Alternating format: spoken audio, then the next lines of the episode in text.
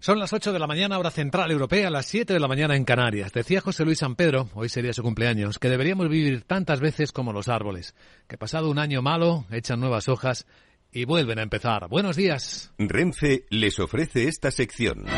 Dicen los futuros que las bolsas de Europa abrirán dentro de una hora con tranquilidad. No hay mucha tendencia, pero pueden abrir, abrir suavemente al alza, como apunta el futuro del Eurostox, con una décima ligera de subida, 4.176.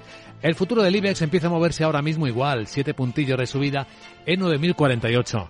El futuro americano viene recogiendo algo de beneficios, tres décimas baja el SP en 4.079. Habrá que cotizar muchas noticias y entre ellos resultados empresariales, entre ellos los del BBVA, que ha asombrado con un resultado que en el año 2022, el año pasado, eleva su beneficio, pues como dice su presidente Carlos Torres.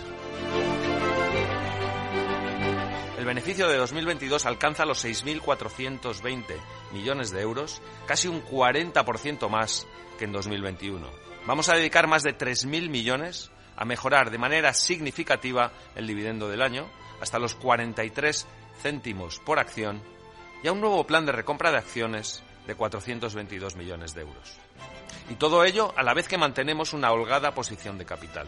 En el tipo de mercados, más detalle de este protagonista, que lo será, y de otros que en el lado de la tecnología tienen hoy también las historias de Snap, al que ve cómo le caen los ingresos, e incluso se empiezan a dibujar pérdidas, Spotify o los despidos, que en el lado de la tecnología pues siguen anunciándose como los 20.000 empleados de PayPal. Entre las claves de hoy, la cumbre entre España y Marruecos que vamos a analizar en clave geoeconómica en tan solo un instante con el eh, investigador principal del Real Instituto Elcano, Aizán Amirad Fernández.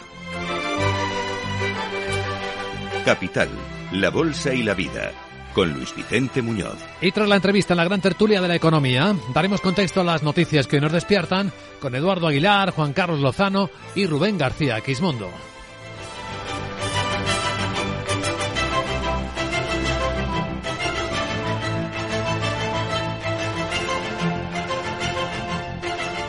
Renfe les ha ofrecido esta sección. Mario, que eso de que no te da tiempo a pillar el tren.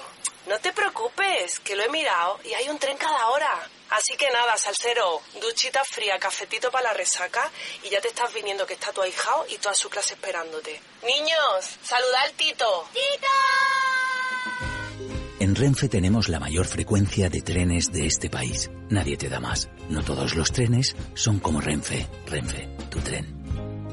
Las noticias capitales.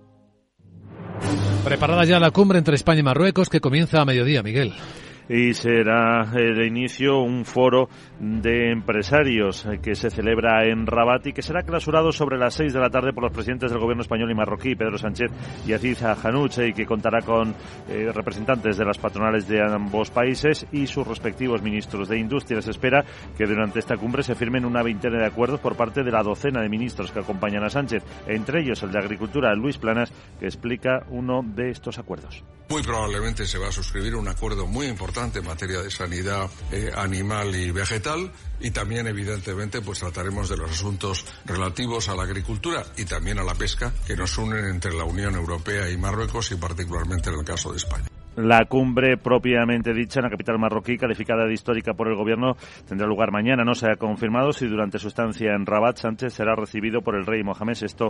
Entre los 12 ministros españoles no hay ninguno de Unidas Podemos. Enseguida analizamos si es posible que se planteen ambos países crear una zona económica común entre Ceuta y Melilla y también para controlar el tráfico en el estrecho de Gibraltar. Entre las claves geoestratégicas, el acercamiento de la OTAN a Japón, donde el secretario general de la OTAN le ha dicho al primer ministro japonés que le apoya frente a China y Rusia. Jens Stoltenberg se compromete a estrechar lazos con Tokio tras hacer lo mismo en la víspera en Seúl. Ambos países les pide incrementar su ayuda a Ucrania, que hasta ahora solo ha sido de equipamiento médico y armamento no letal. Insiste Stoltenberg que China es una amenaza para ambos. Dice el secretario general de la OTAN que Pekín está aumentando sustancialmente sus fuerzas militares, incluidas las armas nucleares, sin transparencia, está intentando imponer su control sobre el mar de China Meridional y amenaza a Taiwán e intenta hacerse con el control de infraestructuras críticas incluso en países de la OTAN. Gira dirigida a reforzar la colaboración entre la alianza y los socios de Estados Unidos en un momento que consideran el entorno de seguridad más grave desde el final de la Segunda Guerra Mundial. Por lo demás, en Europa, el día despierta con nuevas huelgas después de los paros en Francia en protesta contra la reforma del sistema de pensiones que convocaron a más de dos millones y medio de personas. Hoy veremos cómo van las huelgas en el Reino Unido pues es la mayor jornada en una década. Cerca de medio millón de personas están convocadas a secundar los paros para exigir mejoras salariales por la inflación. Funcionarios, profesores de escuela y universidad, ferroviarios y conductores de autobús celebran de manera simultánea paros en sus sectores que han llevado al gobierno británico a prever importantes perturbaciones. Este día 23.000 colegios estarán afectados por el primero de los siete paros convocados por los profesores y 100.000 funcionarios del gobierno van a detener su actividad. Y mientras Estados Unidos prepara para un nuevo paquete de ayuda militar a Ucrania por valor de más de 2.000 millones de dólares en Rusia, los cálculos dicen que va a cerrar el año económico mucho mejor de lo previsto. Así lo ha confirmado el Banco Central del país en un informe en el que no da el dato definitivo. Sí dice que incrementó su actividad a finales de año, sobre todo en industria, agricultura y servicios, por el incremento de los gastos del presupuesto debido a la ampliación del déficit presupuestario y eso va a impulsar la demanda de la economía. El FMI prevé una caída este año del 2,2%. Y en la agenda del miércoles, del primer día de febrero, ¿Qué tenemos por delante? Sarabot, buenos días. Muy buenos días. Ya sabes que este y miércoles se publican datos de PMI del sector manufacturero de enero en las principales economías. En España el INE divulga la encuesta de ocupación y precios en alojamientos turísticos extrahoteleros. En la zona euro se publica la primera estimación del IPC de enero. Alemania emite deuda a 10 años por 5.000 millones de euros. Y a las 2 de la tarde comienza la reunión de la OPEP Plus y varios productores aliados, liderados por Rusia, para analizar la situación en el mercado petrolero. Además, hoy concluye la reunión de dos días de la Reserva Federal y tendremos la encuesta ADP de empleo no agrícola y gastos de construcción. Hoy anuncia resultados Meta. Como te dije antes la matriz del Facebook. Bueno Luis Vicente vamos a escuchar al investigador del Real Instituto Elcano sobre la cumbre hispano-marroquí. A ver si la Sarita, ya sabes, es lo de siempre. Puede sacar algo. Pues a la enfadadita me voy. ¿Qué es eso de decir que el gente PS es mejor que yo? Bueno. Así que, chao. Chao, querida Sara. Bueno, vamos enseguida a saludar a nuestro invitado capital. Vamos a situar las claves geoestratégicas en la relación eh, que se está reconstruyendo entre España y Marruecos. Capital, la Bolsa y la Vida, con Luis Vicente Muñoz. Capital Radio. Escucha lo que viene. ¿Traerías tu hipoteca a Cuchabank si te mejoramos las condiciones? Consúltanos directamente. Cuchabank, tu nuevo banco. Más info en cuchabank.es.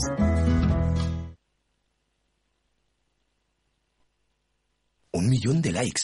Reseñas del negocio con cinco estrellas. En Orange reinventamos nuestras tarifas Love Empresa. Ahora incluyen cosas tan importantes para tu negocio como el crecimiento. Por eso te ayudamos a aumentar la visibilidad de tu empresa en Internet. Llama ya al 1414. Las cosas cambian. Y con Orange Empresas, tu negocio también. Orange. En tiempos de incertidumbre, nuestra fortaleza es la estabilidad. En Nordea Pensamos que el equilibrio, la fiabilidad y la experiencia importan. Nuestra estrategia Stable Return muestra un sólido comportamiento en el largo plazo para sus inversiones. Invierta en estabilidad. Invierta en tranquilidad. Descubra más en nordea.es.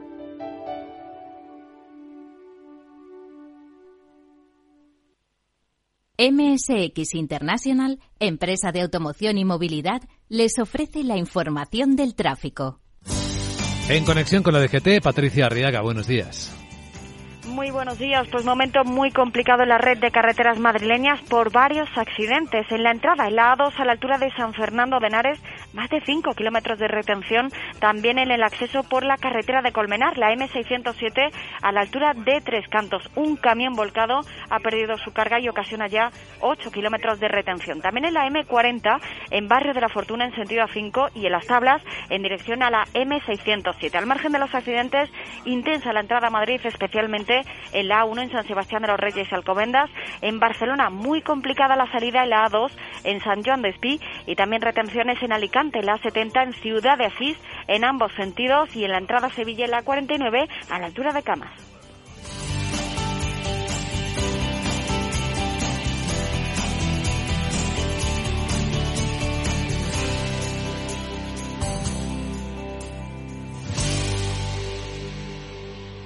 MSX International, empresa líder del sector de la automoción, les ha ofrecido la información del tráfico y les desea cautela con sus vehículos.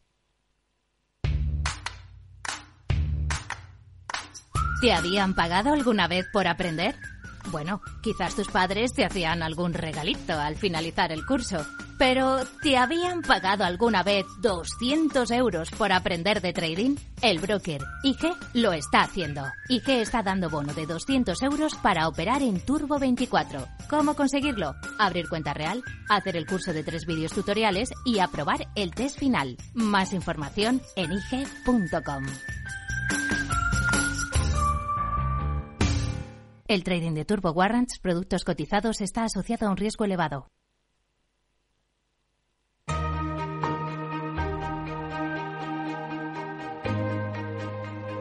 La entrevista capital.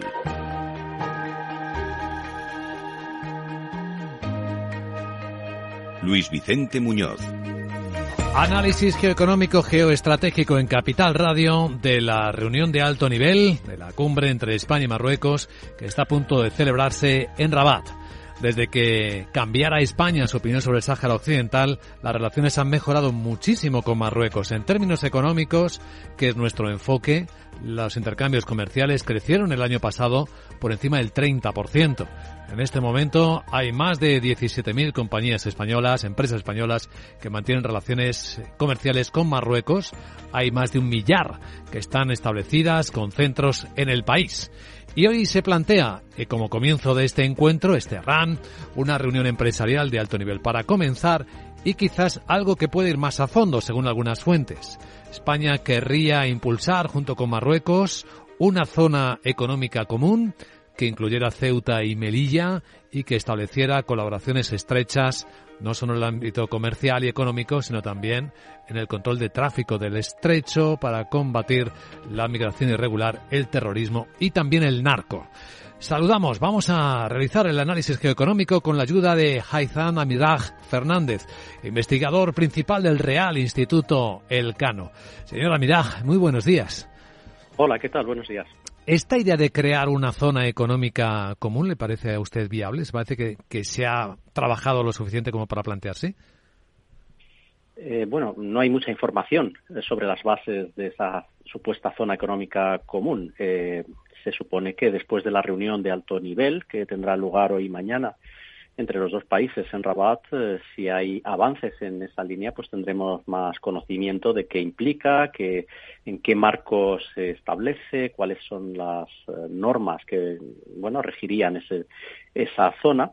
Lo que es cierto es que hay un nivel de cooperación eh, muy alto que está retomando niveles de previos a la pandemia, de intercambios, de relaciones comerciales, económicas, no tanto de inversiones, pero bueno, también las hay españolas. Eh, pero bueno, todo esto aún falta por saber qué sale de esta reunión que se está, eh, que comienza hoy y que tendrá que, según el gobierno, sentar las bases de la relación reforzada entre ambos países.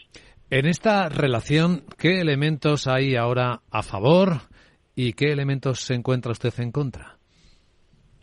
La relación entre España y Marruecos es una relación eh, muy densa, eh, compleja, eh, con muchos puntos de interés común, pero también con elementos que suponen fricciones y roces de vecindad.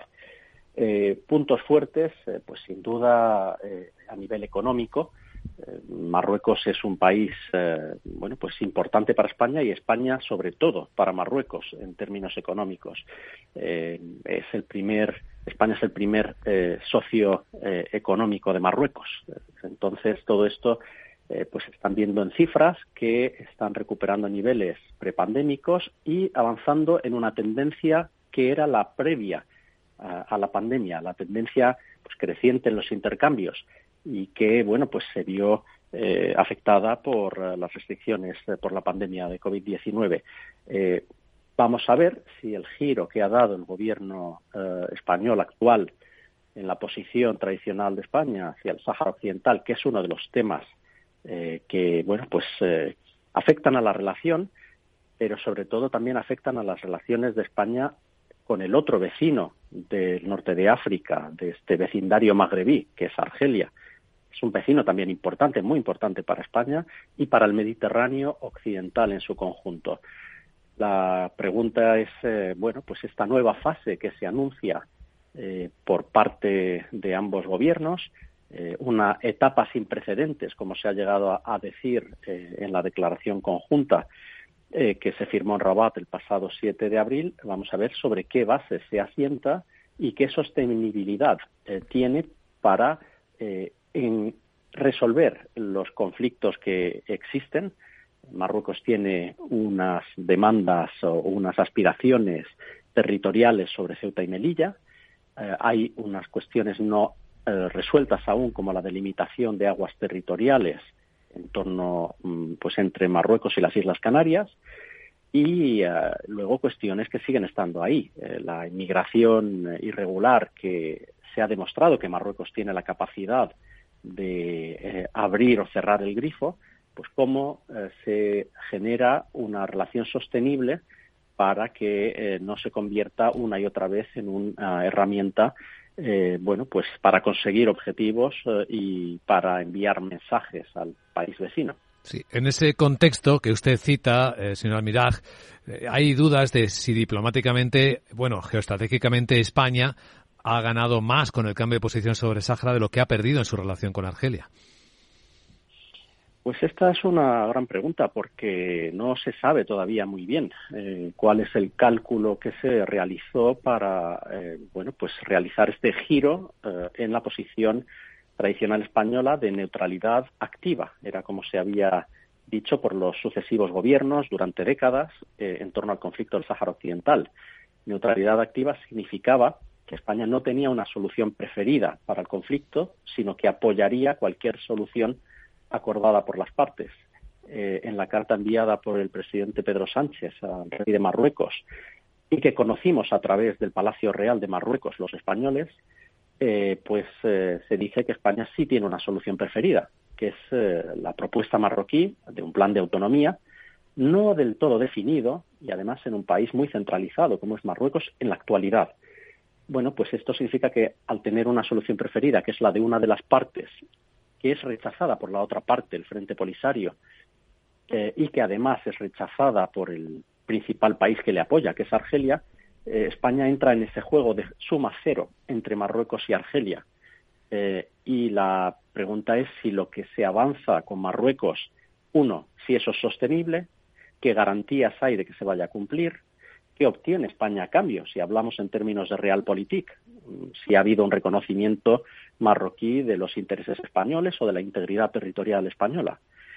Eh, me refiero a las ciudades de Ceuta y Melilla. Y por otra parte, eh, también en eh, lo que se ha perdido con Argelia y que está siendo aprovechado por otros países vecinos del entorno europeo, como Italia principalmente o Francia.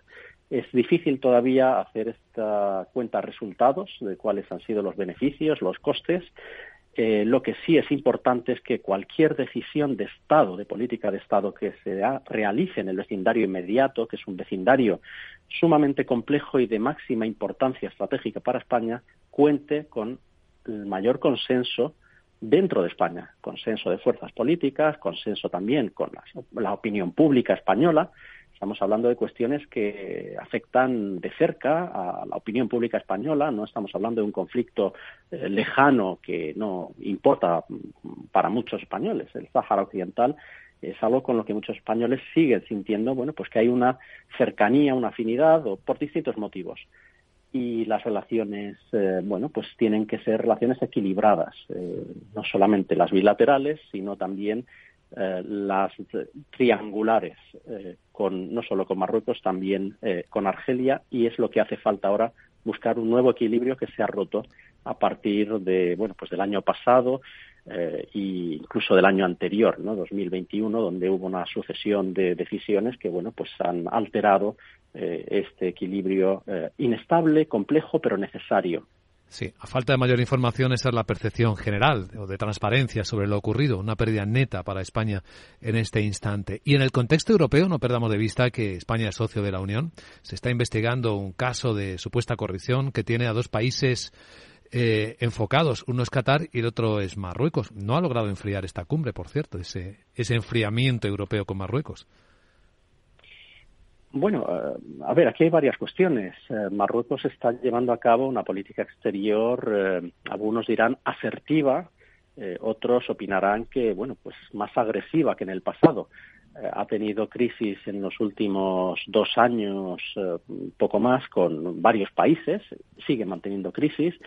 la tuvo con Alemania, ha tenido también con países vecinos, con Argelia viene de largo, también con Túnez, la tuvo con España, eh, con Mauritania y ahora parece que también hay una crisis eh, creciente con Francia porque Marruecos espera que Francia reconozca mm, o bien su soberanía sobre el Sáhara Occidental, lo cual es muy difícil porque el derecho internacional pues no dice eso a día de hoy, y luego por otra parte también porque bueno pues Francia pues quiere tener unas relaciones equilibradas también con Argelia en estos momentos donde cuestiones clave, como por ejemplo el suministro energético de gas natural argelino, pero también la situación en el Sahel, es decir, en el sur del Magreb, eh, en una zona muy inestable donde Argelia eh, tiene un papel muy importante para intentar mantener un mínimo de estabilidad y de seguridad en esa zona, bueno, pues esas crisis que Marruecos eh, está teniendo simultáneas con varios países y que, bueno, se van más o menos resolviendo. Marruecos va obteniendo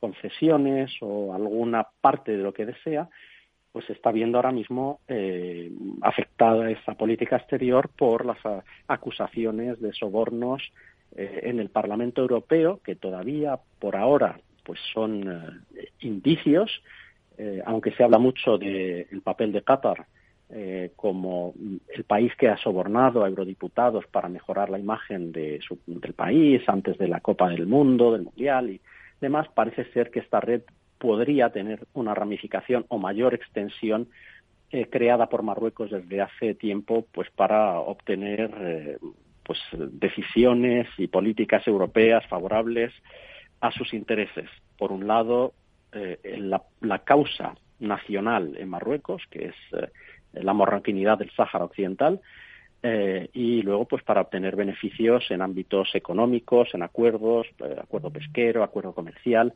No hay que olvidar que el Tribunal de Justicia de la Unión Europea en los próximos meses emitirá unas sentencias de casación, es decir, ya no se podrán recurrir, sobre la legalidad de los acuerdos vigentes entre la Unión Europea y Marruecos en lo que afecta al territorio del Sáhara Occidental, eh, en tema pesquero, en temas comercial, etcétera.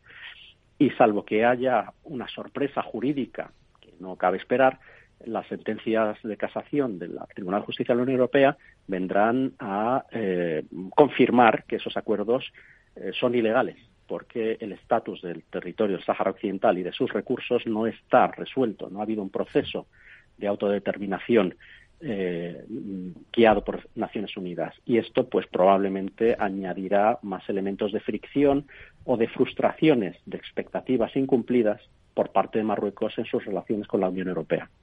Una visión muy completa de la situación a la que llega hoy la reunión de alto nivel entre España y Marruecos. Don Haitham Hamiraj eh, Fernández, investigador principal del Real Instituto del Cano. Gracias por compartirla en Capital Radio. Le deseamos un buen día. Gracias a ustedes. Buen día.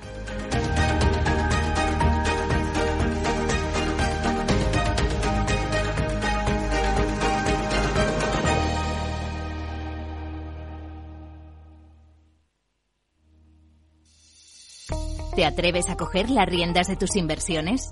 Caser Asesores Financieros te ofrece la oportunidad de unirte a un grupo de profesionales independientes. Tendrás a tu alcance todas las herramientas necesarias para disfrutar de un asesoramiento diferencial, con el respaldo de una de las aseguradoras líderes en el mercado. Caser Asesores Financieros, seguros de tu inversión. Contacta con nosotros en info arroba o en el 91 762 3442. ¿Busca una plataforma de trading potente? Con CMC Markets tendrá herramientas de trading de nivel institucional en sus manos, con más de 115 indicadores técnicos, osciladores, agenda macro, análisis fundamental de Morningstar. Descubra todo lo que necesita nuestra plataforma de manera gratuita. Opere con el mejor. Pruébelo sin compromiso con una cuenta demo. Entre en cmcmarkets.es o llame al 911 140 700. CMC Markets. Más de 30 años siendo su broker online de confianza. Los CFD son instrumentos complejos y están asociados a un riesgo elevado de perder dinero rápidamente debido al apalancamiento. El 77% de las cuentas de inversores minoristas pierden dinero en la comercialización con CFDs con este proveedor. Debe considerar si comprende el funcionamiento de los CFDs y si puede permitirse asumir un riesgo elevado de perder su dinero. Si quieres conocer mejor las empresas con las que trabajas, empieza por Informa. Compruébalo con tres informes gratis, el nuestro para que nos conozcas más y los dos que tú elijas para tu negocio. Solicítalos ya en Informa.es. Informa, líder en información empresarial.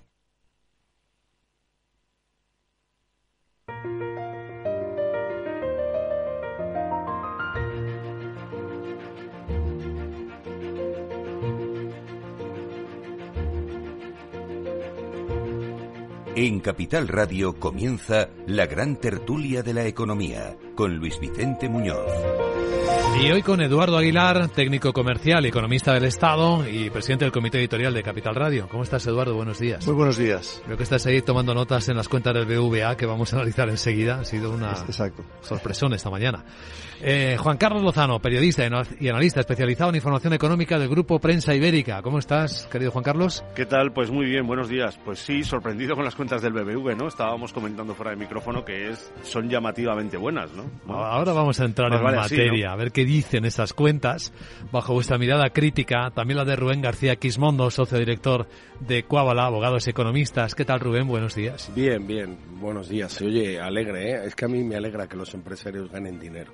Yo Como a todos. ¿no, Rubén? Como a todos, ¿no? No, bueno, todos no. Bueno, ahí no solo Todos los no. empresarios, ¿eh? Ahí ganan los eh, accionistas en bolsa, Sí, claro, claro. ahorradores, o sea, Exacto, aquí hay mucha sí, gente, sí, fondos de inversión internacionales. No, si al final también va a beneficiar esto a Bueno, la que el clase media. empresario tiene que empezar por ganarlo y luego ya se reparte entre sus propietarios, la sociedad, la, se contribuye con impuestos. Yo por recordarlo, ¿no? Ahí ganan los Sí, sí. pensionistas de Noruega, los bomberos de Canadá, ¿no? Ahí Sí, en los 115.000 empleados también, ¿no? 115.000 empleados, sí.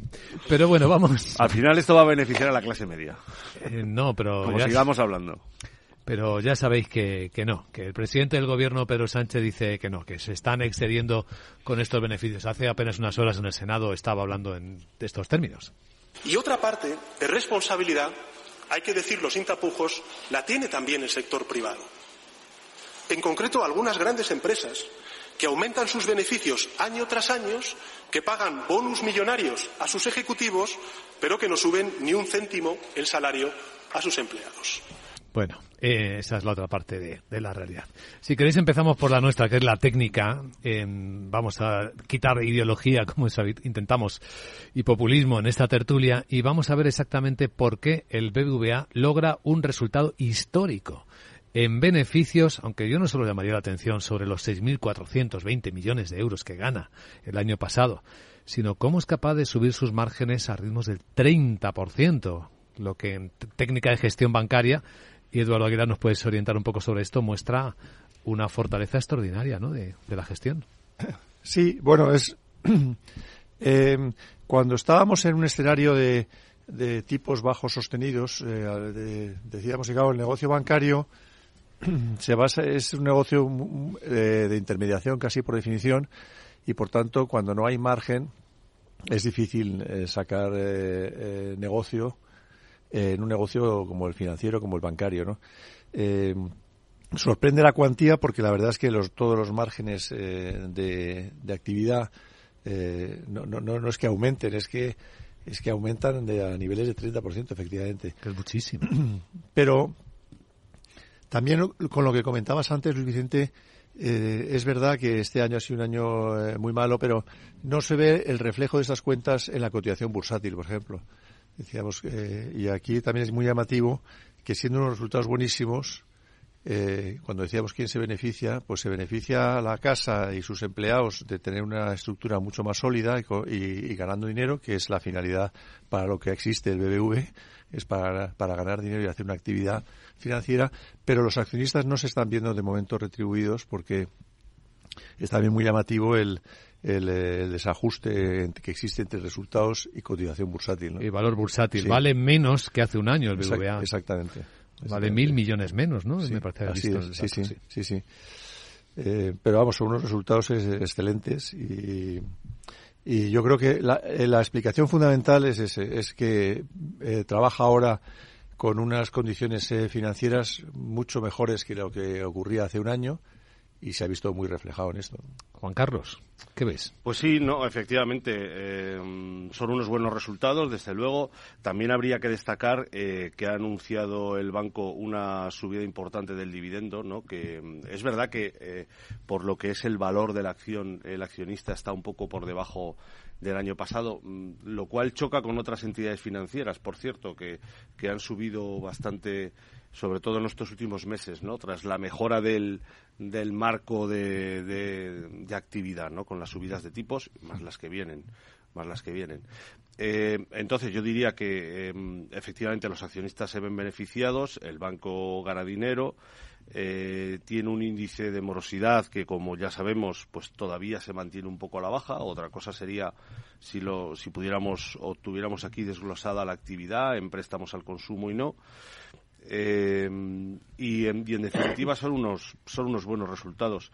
Yo creo que habría que destacar mucho, además, como, como se dice en los análisis, que buena parte de estos resultados es porque México va muy bien. ¿eh? La filial mexicana de. Es la que aporta el crecimiento, sí. Realmente es la que está tirando del banco, ¿no? Es, supone casi un 60% ¿eh? del, de lo que es creo que el beneficio o el negocio, no sé cuál de las dos magnitudes es, pero es una, una actividad muy importante y también hay que destacar incluso que estos resultados podrían haber sido mejores porque tengamos en cuenta que, por el contrario, Turquía le va mal todavía. ¿eh? Tiene un problema el banco en Turquía donde invirtió, hizo un esfuerzo inversor importante y todavía no lo ha superado. Bueno, es que en México eh, los tipos de interés oficiales, los del Banco Central Mexicano, están en el 10,5%. Sí, sí. Ahí sí hay margen. son ¿eh? tipos de hace 25 años aquí, o sea que... este punto es muy importante porque ah. lo, analizamos también cuando vimos cuentas de Santander.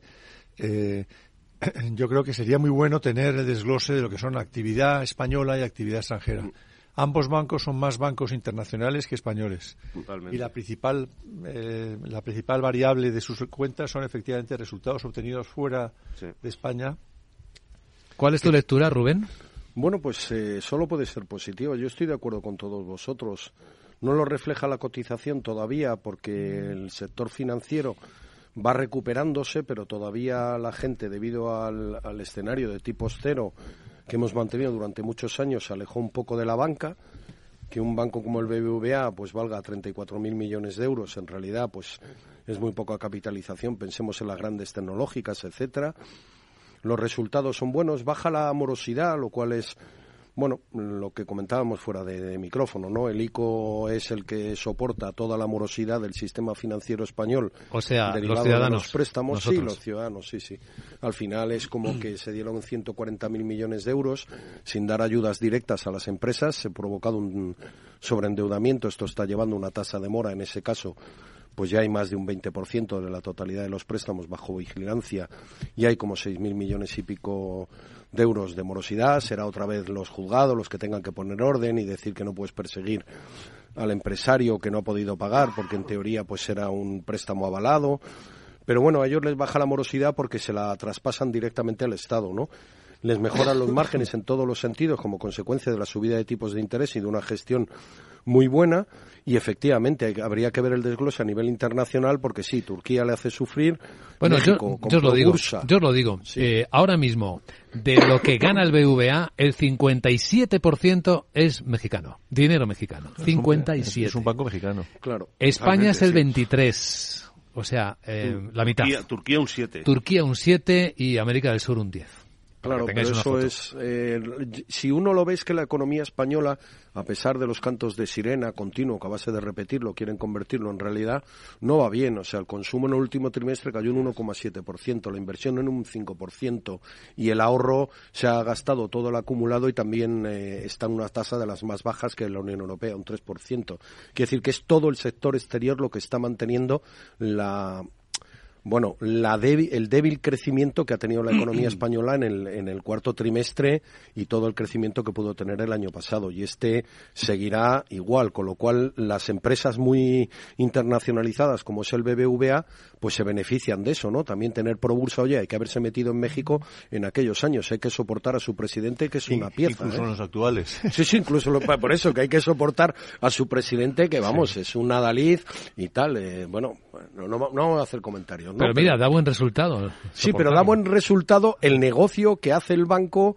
eh, a través de Probursa en la sociedad mexicana y en Turquía y en América del Sur y en España con todas las dificultades porque recuerdo que ahora ya no pagan el 25, pagan el 30 y además tienen el impuesto extraordinario y además el presidente cada mañana dirá que a cuántos ejecutivos han cobrado un bonus no sé qué. Yo no sé si se refería a Red Eléctrica Española, Enagas, está hablando de Indra, de Renfe, todos esos que están ahí nombrados y que cobran a lo mejor por ir al Consejo 300.000 euros al año algunos son hasta políticos, fíjate tú.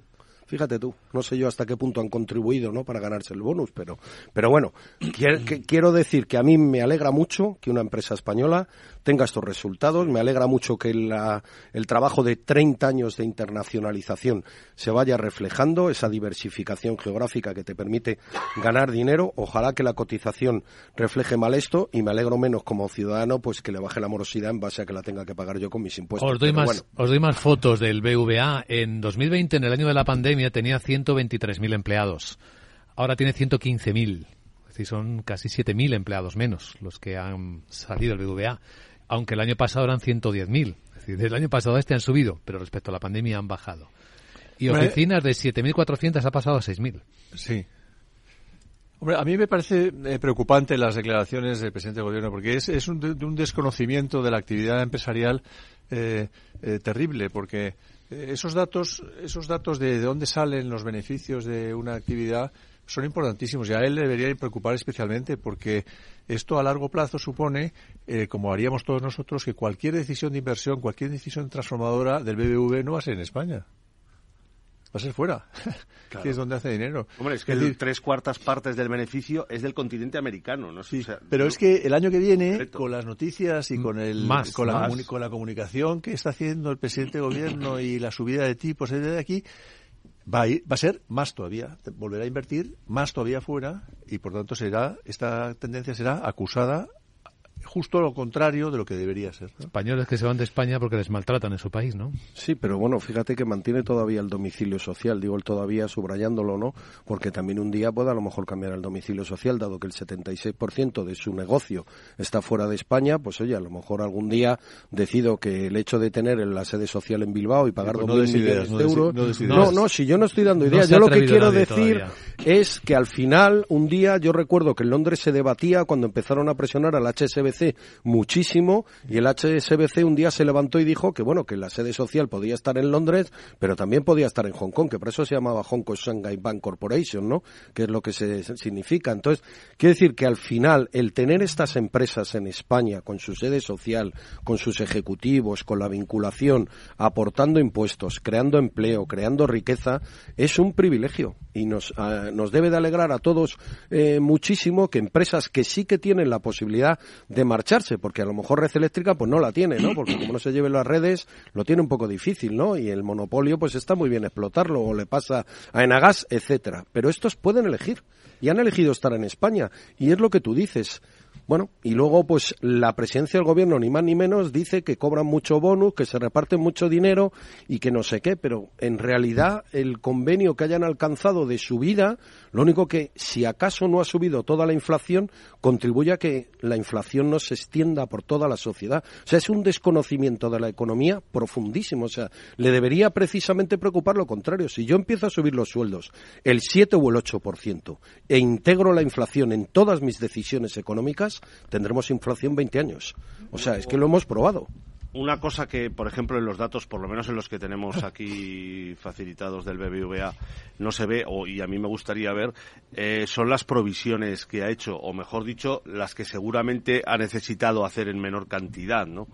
Eh, porque mm, aquí, por ejemplo, lo que vemos en los datos es que la rentabilidad también les ha pegado un salto importante. ¿eh? Por ejemplo, el ROE estaba en el 6 a finales de 2020 y ha pasado al 14. Es que se ha más que duplicado esa, esa rentabilidad, ¿no?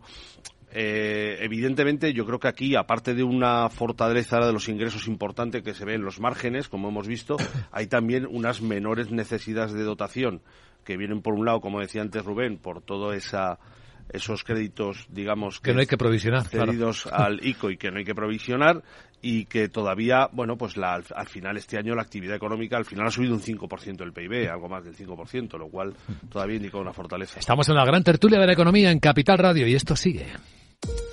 Los ataques que comprometen los sistemas de información causan daños no solo con brechas de datos y operaciones no confiables, sino también daños físicos en las instalaciones o peor aún, a las personas que dependen de esas instalaciones. Por ello, una seguridad Zero Trust como la ofrecida por Zscaler garantiza la confianza en la red y frena los ataques maliciosos. Descubra más en zscaler.es.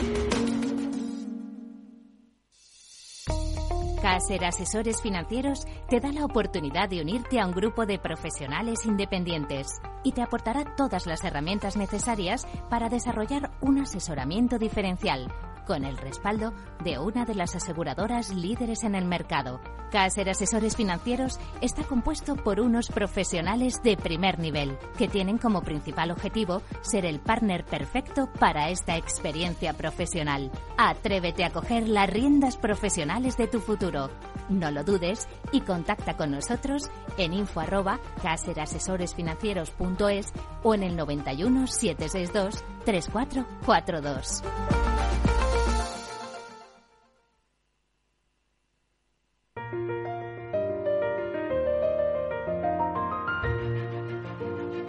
La gran tertulia de la economía, solo en Capital Radio. En menos de 20 minutos vuelven a abrir las bolsas de Europa. Están muy tranquilas. El futuro del Eurostox está prácticamente plano y el del IBEX sube un poquito más, dos décimas, 9.058. A ver qué impacto tienen estos resultados del BBVA, porque ayer fue el día en el que Unicaja pagó y mucho sus provisiones. El futuro americano viene cayendo dos décimas, hay recogida de beneficios en el SP en 4.080, después de que haya cerrado el mercado americano, pues uno de los mejores eneros de la historia reciente. Si miramos el mercado de la tecnología, el Nasdaq, el mejor enero desde el año 2001, según veo en las pantallas de XTV. ¿Te interesa la bolsa? Pues entonces tienes que saber esto. XTB te regala una acción por abrir una cuenta. Has oído bien, te la regala. Además, no te puedes perder la mejor tarifa para comprar y vender acciones 7Fs de todo el mundo sin comisiones. ¿Qué significa sin comisiones? Pues que mientras tu inversión mensual no sea de los 100.000 euros, invertir en acciones 7Fs en XTB no conlleva comisión alguna. Entra ahora en xtb.com y comprueba lo que te cuento. Un broker, muchas posibilidades. xtb.com. A partir de 100.000 euros al mes, la comisión es del 0,2% mínimo 10 euros. Invertir implica riesgos.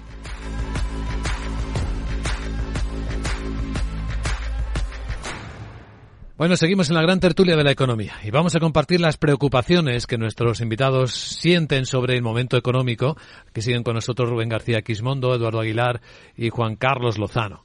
Rubén que está muy preocupado por lo que está viendo en las empresas, por tu actividad, ¿no? Bueno, yo lo que veo es que ahora, que ya sabéis que ahora eh, aquellas que pagan trimestralmente, incluso las que pagan mensualmente, tienen que cerrar el año desde el punto de vista fiscal. 20 de enero eh, IRPF, 25 País Vasco Navarra y el 30 lo que es el IVA. Y lo que ves es que piden aplazamientos, piden préstamos bancarios para poder hacer frente al pago de los impuestos en un porcentaje que yo creo que no baja del 30 al 40% del total de las empresas de tamaño medio. ¿Tanto? Tanto, sí. De, los años que llevas trabajando con comparado con la historia, eh, no te recuerda ni a otra crisis anterior ni. No, yo no he visto esto nunca. Yo no, no, no, no. O sea, hemos visto situaciones muy, muy complejas. Lo que pasa es que yo el otro día en un congreso en el, en el Banco de España y tal decía que, claro, no hay insolvencia si no hay vencimiento. Si yo no te obligo a pagar y voy aplazando, voy aplazando, pues no tienes insolvencia. Como los fijos discontinuos, Claro, ¿no? Sí. Pero, efectivamente, pero luego sale un problema que subyace y es si el resultado operativo no es bueno, llega un problema en que tienes problemas de liquidez. Ya no es de solvencia, sino de liquidez. Y claro, se refleja cuando tienes que hacer un pago fuerte por encima del habitual, que vas manteniendo como vas pudiendo, que es los impuestos. Con lo cual, el Estado además ya no aplaza de ninguna manera y entonces se ha generado todo un negocio bancario de financiación del pago de impuestos. Y la banca, pues oye, hace muy bien su trabajo, busca un negocio, ve que hace falta liquidez temporal para las empresas y lo presta. Y ya está. Y además... la, eh, la banca no rescata a nadie. no, no, no, no, no, y además hace, pero que hace bien su No es su trabajo. el problema es que las empresas tengan que acudir a la financiación ajena para el pago de impuestos, que en teoría es una actividad, vamos a decir, es un pago ordinario, pero están tan mal de liquidez de liquidez, porque por más que aplacen los vencimientos, al final surge la liquidez, que necesitan una financiación para hacer un pago que sería teóricamente eh, ordinario. Entonces, claro, la situación económica no tiene nada que ver con la hiperrealidad virtual creada por los avatares digitales. pero hay remedio, que- Rubén, Rubén, sí, esa, sí. Es la, esa es la realidad empresarial, sí, no. La, no la que cuenta en este momento el gobierno. O sea, no, no. La realidad es esa. Yo creo que sí, vamos, yo lo que percibo es eso, pero además tienes otros datos. eh, no paramos de estar respondiendo consultas sobre reestructuraciones, concursos, o sea, suben a, a- a- a dos dígitos y lo único que se pretende es a ver si el año que viene revienta todo esto o cuando sea, pero que a mí no me toque, ¿no? Y luego el discurso oficial, mantenerlo, repetirlo, reiterarlo una, otra, otra, otra vez, que no se cuadra por ningún lado. O sea, si la economía en el último trimestre nada interno crece, ni ahorro, ni inversión, ni consumo, es todo sector ex- exterior. Y aún así no aguanta. Si los métodos de cálculo de las variables económicas muy importantes, por motivos internacionales o lo que sea, cambio las metodologías, coño, qué casual que tenga que cambiarlas ahora, porque no las cambias? Entonces es todo una situación que luego, efectivamente, lo que tú dices, llegas a los impuestos y ves que la gente tiene que pagar un pago extraordinario y no le llega a la caja. Y luego está el debate, ¿cómo se desincentiva ser empresario en el país? Es que ahora mismo... Claro, es un tema de fondo. claro, Es un tema de fondo que estamos destruyendo la parte productiva del país ¿eh? con, esta, con este Bueno, debate va- insistente. Bueno, no es un debate, son, es propaganda pura. No es, no, aquí no hay un debate sobre, el- sobre el empresario. ¿Y cuál es el sentido, hay- propósito de esto? Pues es evidente que es electoral, ¿no? Porque eh, yo creo que si lo, lo analizamos, aunque sea por encima políticamente, está claro que el, que el gobierno ha abandonado su idea de, de ganar el voto del centro y lo que está es intentando ganar el voto que está más a su izquierda, ¿no? Y en ese voto, pues lo que lo que triunfa son proclamas como esta de que el empresario es muy malo, que el empresario se enriquece y se forra a costa de la de los trabajadores, ¿Y hay tantos el ciudadanos que se empresario creen gana eso? dinero. Pues es evidente que sí, porque tiene votos, ese, ese tipo de consigna tiene votos, ¿no? ¿No? Lo hemos visto hasta ahora, ¿eh? En, en los votos que ha sacado, eh, por ejemplo, Podemos y en parte de lo que haya rascado el PSOE. Y además solo tenemos que entrar en Twitter para ver que hay mucha gente que realmente compra esas consignas, ¿no? Yo creo que, eh, ya digo, aquí no hay un debate porque no hay una propuesta eh, argumentada, razonada, eh, ni muchísimo menos, ¿no? Ni muchísimo menos. Aquí lo que hay es propaganda y, claro, hemos tenido propaganda estos años, pues ahora que estamos en el sprint final de las elecciones, que estamos a meses a muy pocos meses de las municipales y autonómicas y a unos pocos meses más de las generales, pues esto lo que vamos a ver es que se multiplica, se multiplica, ¿no? Eh, y, y a mí Pero, me parece eh, preocupante, en línea de lo que decía Eduardo antes, lo que me parece preocupante es que compre estas ideas el presidente del gobierno también, porque hasta ahora hemos vivido una especie de ten con ten en el que las propuestas más radicales la, la lanzaban determinados ministros del ala de Podemos y, y parecía que el ala del PSOE, por decirlo así, bueno, pues frenaba un poco, ponía un poco de sentido común. En, buena, en, en parte es así también, ¿eh? con algunas de las cosas que han frenado. Pero claro, que el presidente del gobierno compre estas ideas, eh, pues hombre, yo solo le veo un motivo electoral puro y duro. Sí, como observadores de la realidad económica vamos a pasar un año muy complicado, muy difícil, porque eh, eh, porque se juntan muchas cosas, pero lo hemos comentado en los últimos meses. Eh, la situación actual requiere eh, justo lo contrario, requiere incentivar la creación eh, de nuevos proyectos, de dinamizar la economía, movilizar todas las variables internas que son las que están más a mano y las que deberían tener, eh, deberían ser más cuidadas. Y claro, toda la política eh, monetaria actual eh, va un poco en contra de eso. Eh, todas esas decisiones que contaba Rubén, la solicitud de préstamos para cubrir desfases de tesorería temporales, ahora son más caros que antes y van a ser todavía más caros. Con lo cual es una dinámica malísima. Es decir, cualquier proyecto de inversión ahora cuesta un poquito más que hace dos años. Eh, si además de eso el clima general eh, político es desincentivador y además anuncia nuevas eh, medidas, pues claro, eh, lógicamente el inversor pues, pues se lo piensa no dos veces, sino tres o cuatro, que es justo lo contrario. Viendo cómo se hace daño al país. bueno, yo creo que lo que hace el inversor es irse al Banco de España, hacer cola y comprar letras del Tesoro. en vez de arriesgarlo en proyectos, la, gente que tenga unos ahorros dirá, mira, yo voy a comprar letras que me dan un 3, no me acuerdo cuánto es ahora mismo. Voy a comprar mi propia deuda, está claro, bien. Y ya pero otra vez lo hemos visto ya en el pasado. Lo hemos visto en el pasado. Bueno, la desesperación electoral se casa mal con la economía. ¿eh? Rubén, Juan Carlos, Eduardo, gracias y buen día. Muchas gracias, buen día. Tío, ya estoy en el tren. A ver si tengo suerte y llego tarde, ya sabes. 30 minutillos y me ahorro el billete. No creo que en media hora me pierda mucho allá en el pueblo. Como mucho al Paco contando por enésima vez cómo conoció a la Juani.